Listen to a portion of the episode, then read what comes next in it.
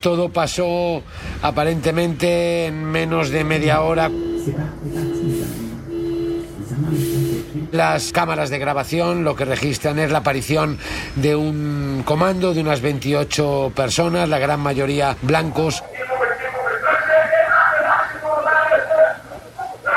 que fuertemente armados irrumpen en la vivienda del eh, presidente. Y con 12 disparos asesinan al presidente de Haití, Jovenel Moïse. Esto pasó alrededor de la una de la madrugada hora local. El resto de la región se enteró de la noticia en la mañana del miércoles 7 de julio. El presidente de Haití, Jovenel Moise, fue asesinado. El primer ministro interino declaró estado de sitio. Dijo que el ataque fue coordinado por comandos fuertemente armados. Eran mercenarios profesionales que se hacían pasar por funcionarios de la agencia antidrogas estadounidense DEA. La primera dama, Martín Moïse, fue trasladada a Miami y está grave. Pero lo que ocurre aquella noche pues sigue siendo un enigma. Él es Jacobo García, periodista del diario El País en América. Si fuera una, una, película en la que llega el policía y pregunta a los sospechosos quién tenía motivos para matar al presidente, el oficial se iría con una libreta llena de nombres.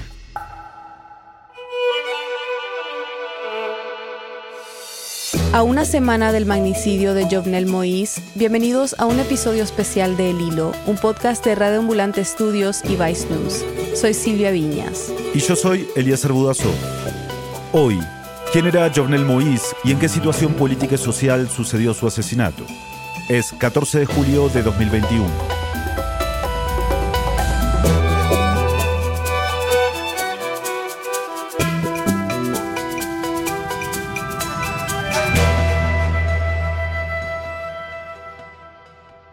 El silencio, digámoslo así, el silencio, el pánico y el miedo que atenazaba a, a, la población duró exactamente 24 horas. Fue impresionante cómo las calles estaban vacías porque nadie, absolutamente nadie sabía qué iba a pasar. Nadie sabía quién era el enemigo, nadie sabía si esto era un golpe de Estado, nadie sabía si los gringos estaban detrás, nadie sabía absolutamente nada. Y ese silencio se manifestó quedándose en casa.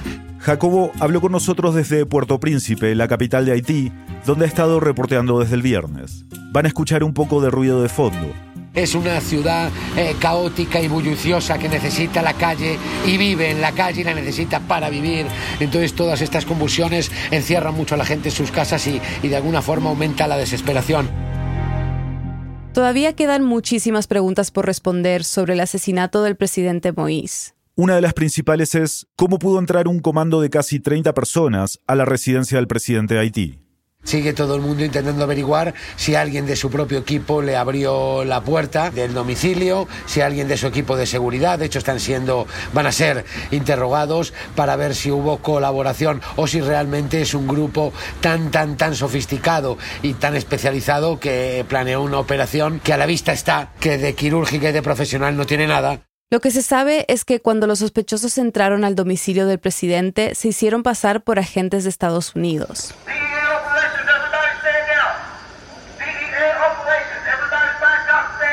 Lo que gritan es, esta es una operación de la DEA, o sea, la Agencia Antidrogas de los Estados Unidos. El Departamento de Estado de ese país ha negado estar involucrado y condenó el magnicidio. Mientras se hacían pasar por agentes, ataron a una empleada y a otro trabajador de la residencia. Algunos se quedaron afuera, vigilando. Los otros, ya dentro de la casa, se acercaron a la habitación del presidente y su esposa. Y entonces empezaron los disparos. El juez que llegó a la escena horas después dijo que Moïse recibió un impacto de bala en el abdomen, otro en la frente, dos en el pecho y tres en la cadera. En total fueron 12 balazos. Su esposa recibió tiros en el abdomen, la mano y los brazos, pero sobrevivió. Dos de los tres hijos de la pareja, ambos mayores de edad, estaban en la residencia pero lograron esconderse y están a salvo. Lo que menos pensó este equipo es en, en la huida y huyen del, del, lugar después de saquear lo que es la vivienda y el despacho del presidente.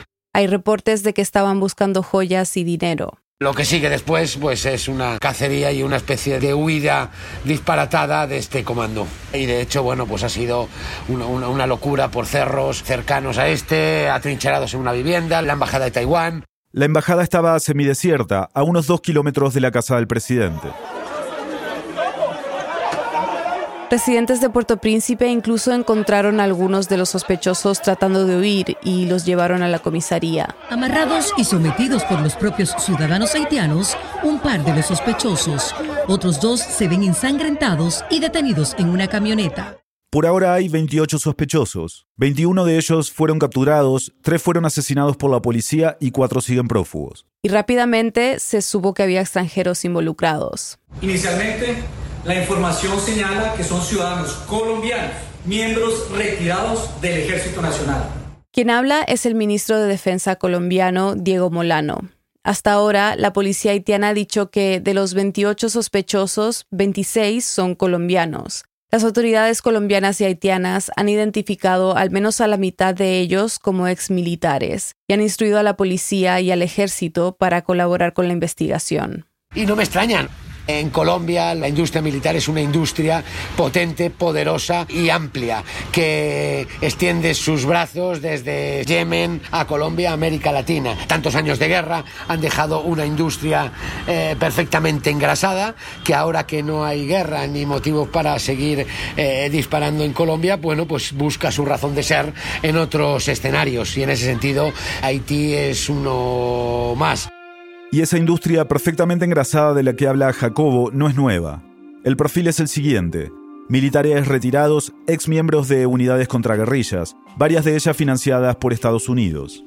El trasfondo es el conocido Plan Colombia, implementado en el 2000 para combatir el narcotráfico, que selló una estrecha relación entre Estados Unidos y Colombia, un país que se convirtió en el principal receptor de ayuda militar estadounidense en América Latina.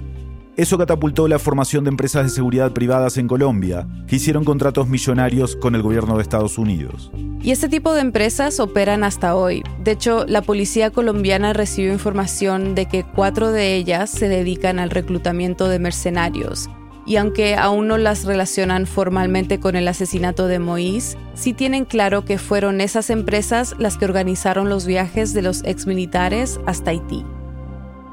Las esposas de varios de ellos han hablado incluso en los medios de comunicación colombianos aceptando que sus maridos estaban en operaciones confusas, por decirlo de una forma suave. Ellos eh, los llevaron hasta República Dominicana y ya de ahí entonces decidían para dónde los llevaban porque a todos no los llevaban para las mismas partes y no es donde los necesitaba la empresa. Y no se sabe qué va a pasar con ellos. Eh, desde luego Colombia ha enviado aquí una, misión militar y policial para intentar esclarecer el asesinato. Bueno, de alguna forma siento que se siente algo responsable y quiere participar e intentar aclarar eh, algo de esta situación. También Estados Unidos está intentando porque es una población que exige de alguna forma, que quiere ver resultados o culpables o ver qué pasa para saber quién está detrás de esta muerte. ¿En qué contexto se da este asesinato? ¿Cuál es la situación del país?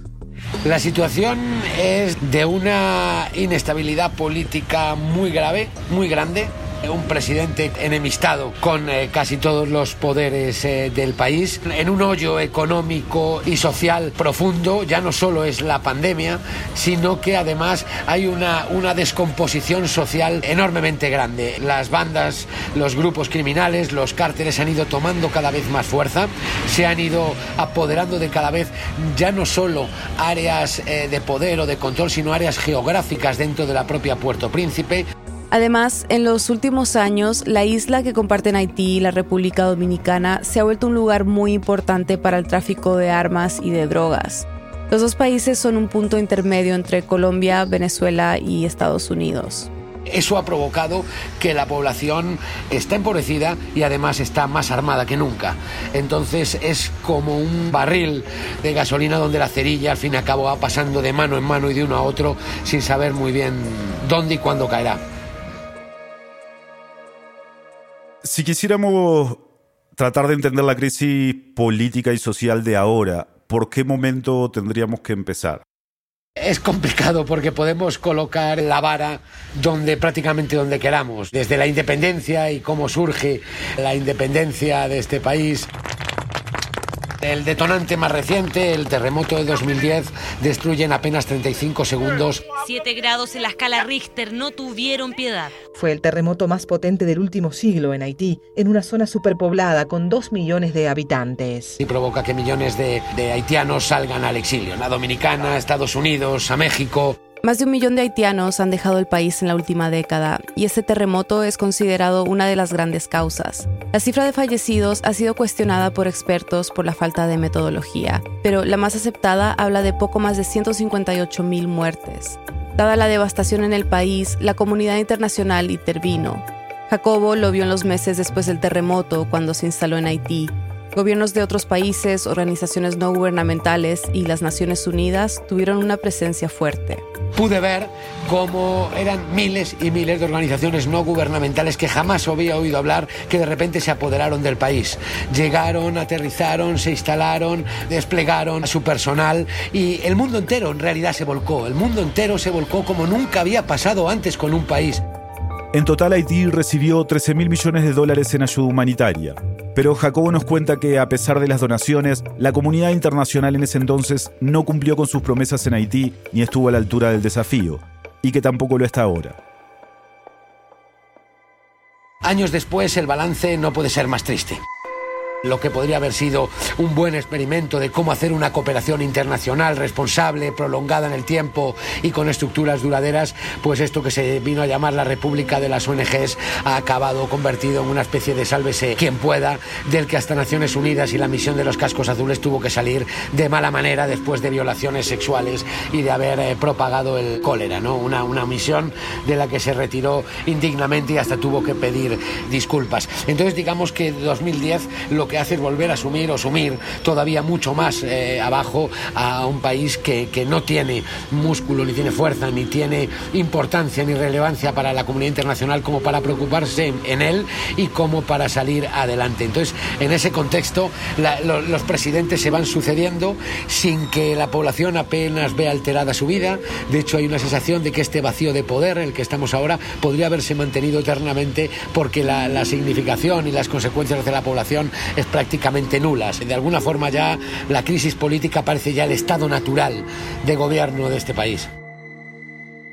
Por eso es que este magnicidio, por muy chocante que sea, no es del todo sorprendente para los que han estado siguiendo la situación de Haití digamos que, sorprende la forma, la manera y toda esta operación y toda esta locura irracional a la que, sigue después del asesinato.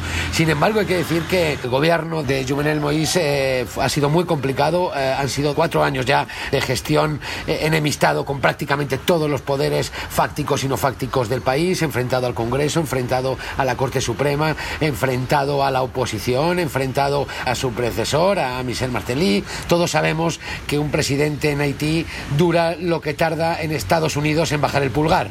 En ese sentido, Jovenel Moïse eh, se sostenía con alfileres por Estados Unidos porque lo veían como el remedio menos malo hasta dar una salida relativamente democrática a la crisis en la que estaba instalado el país desde hace tiempo. ¿no?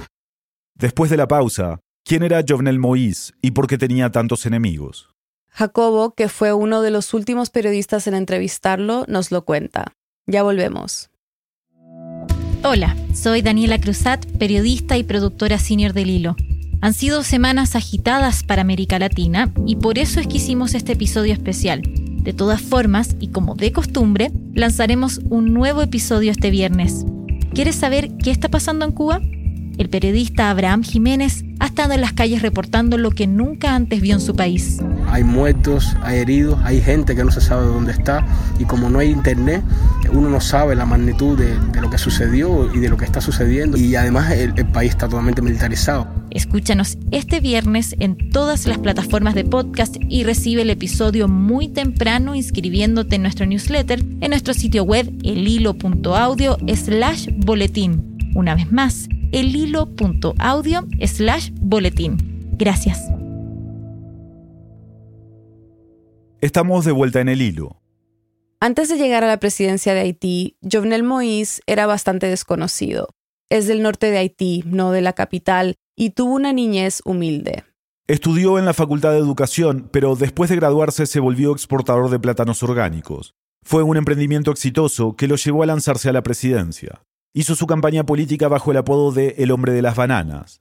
Se mostraba como un outsider político, aunque fue el delfín del expresidente de Haití, Michel Martelly, quien lo nominó como candidato por el partido de centroderecha que él mismo había creado. Él tiene 53 años el, día que muere. Diría que era un hombre que se había ido encerrando cada vez en sí mismo, que había dejado de hacer eh, política para ir en un camino hacia adelante completamente aislado y cada vez salía menos. De hecho, por eso su, también el Palacio Presidencial está derruido desde el terremoto y su casa se había convertido en su oficina y a la vez en su guarida, desde donde de alguna forma gobernaba y ejercía el poder. La llegada al poder de Moïse fue controvertida desde el inicio. La primera vuelta de esas elecciones se realizó el 2015, pero la oposición alegó fraude electoral a favor de Moïse, quien representaba al partido oficialista, y fueron postergadas un año. Finalmente se repiten en 2016 y Moïse saca el 55% de los votos. Ese número suena bien por sí solo, pero la realidad es que la participación fue tan baja que ese porcentaje representa apenas 600.000 votantes de los más de 6 millones de haitianos habilitados para votar. Jacobo dice que Moïse llegó a la presidencia con una larga lista de promesas. Uno de los eslóganes de su campaña era Todos comeremos en la misma mesa. Eso de alguna forma lo que quiere decir es que los pobres y los ricos van a poder estar juntos y construir una sociedad y un país más igualitario. Nada de eso ha sucedido, ninguna de las promesas de igualdad social y económica se ha cumplido. De hecho, durante el gobierno de Moïse ha habido protestas de forma constante. Por ejemplo, en el 2018, contra la corrupción. Los manifestantes piden la renuncia de su presidente, a quien acusan de estar implicado en el mal manejo que se hizo de Petrocaribe, el programa por el cual Venezuela suministra petróleo al país. Luego, en el 2019, contra el aumento del combustible y para exigir que renuncie. Estas son las palabras de algunos manifestantes que recogieron los medios en esa época. Desde que el presidente llegó al poder no ha hecho más que mentir a la gente. Ha destruido la producción nacional. Hoy no tenemos nada. Estamos cansados de estos asesinos. Abajo con Jobonel. Estamos cansados de los narcos, de los ladrones y de toda la gente en el poder. Reclamaban cambios profundos en la sanidad, educación, vivienda, trabajo, las manifestaciones contra Moïse continuaron en los años siguientes, incluso durante la pandemia, como en enero de este año. La oposición política, por otro lado, se dedica a boicotearle desde el minuto uno. Jacobo nos explicó que el modelo presidencialista de Haití no permite que el presidente tenga mucho poder. Moïse tenía que negociar con la oposición hasta el nombramiento de sus ministros. A lo mejor me aventuro a hablar demasiado, pero podría decir que no era un mal tipo, no era una mala persona, pero era un pésimo político. No era carismático, no tenía una gran simpatía y no era antipático tampoco, pero, pero tanto enfrentamiento le habían generado en él la creencia de que era un tipo autoritario y que no escuchaba a nadie estaba impulsando un referéndum constitucional que se iba a votar en septiembre en las elecciones presidenciales y legislativas. La reforma reforzaba los poderes del presidente. Gobernaba por decreto ya desde hace más de un año, había disuelto el Congreso, digamos que todas las instituciones cada vez acaparaba, eh, teniendo más instituciones bajo su control, sin embargo no tenía el poder. Era un presidente que había perdido simpatías, cada vez me contaban su círculo cercano y su gente que trabaja con él, que hasta desconfiaba de sus ministros, los tenía, eran impuestos por la oposición o no podía gobernar con ellos y prácticamente su persona de confianza era su esposa, la que está gravemente herida en, en Miami.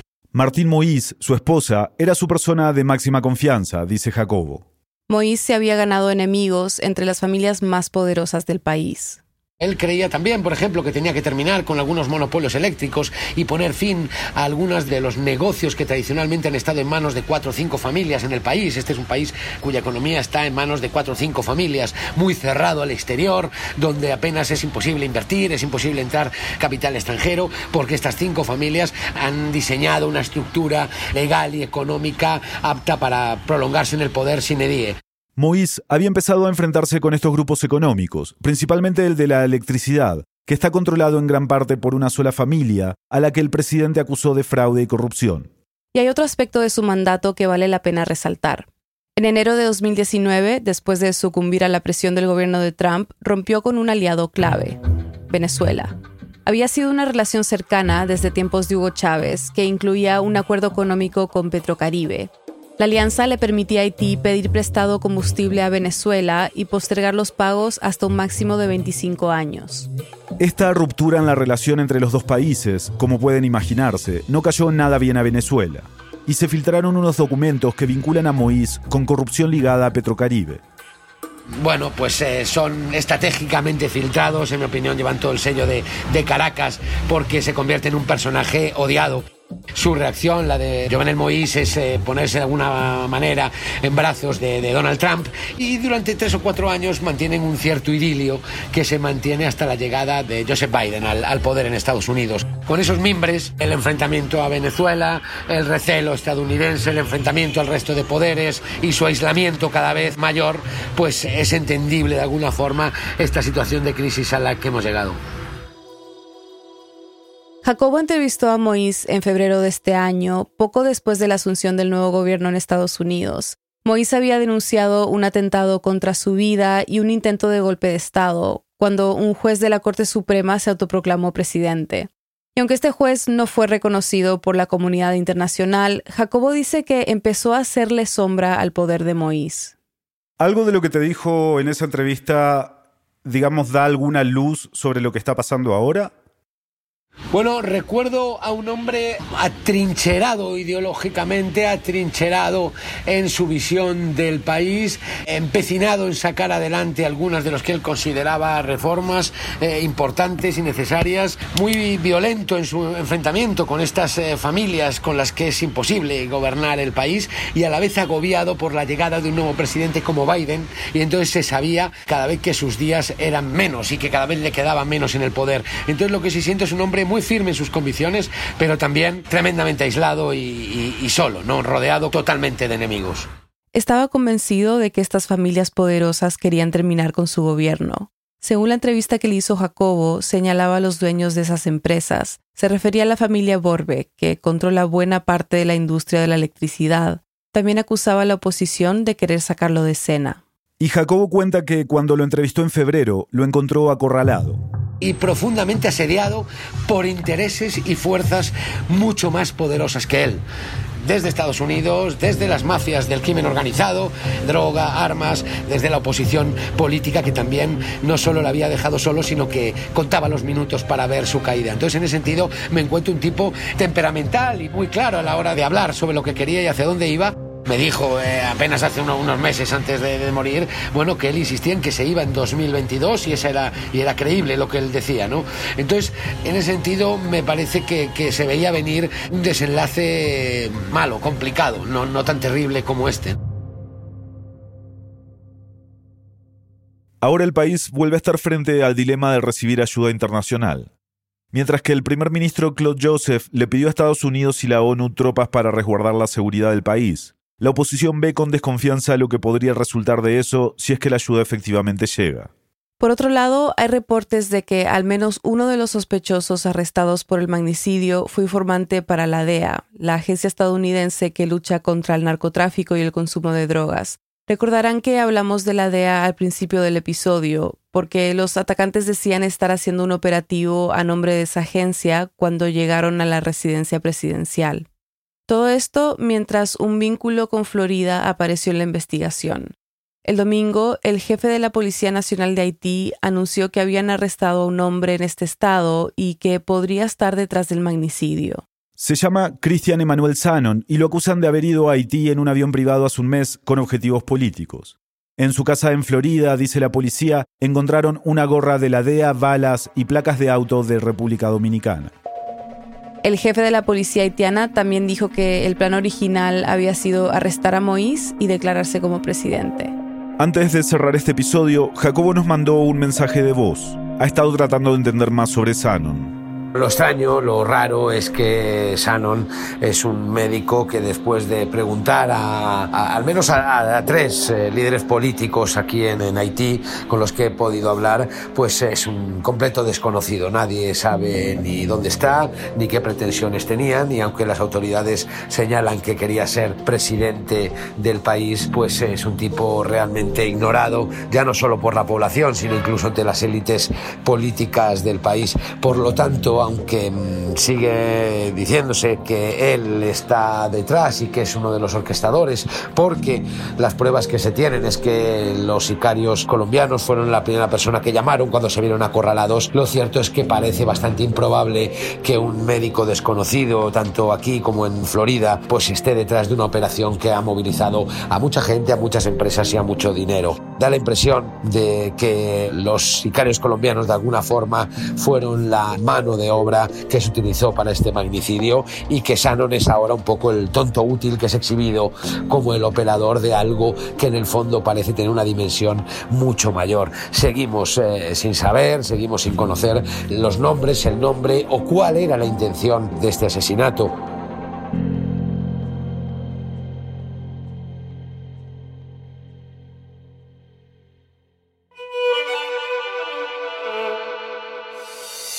En el hilo somos Daniela Alarcón, Daniela Cruzat, Mariana Zúñiga, Elías González, Desiree Yepes, Inés Renique, Paola Lian, Xochil Fabián y Carolina Guerrero.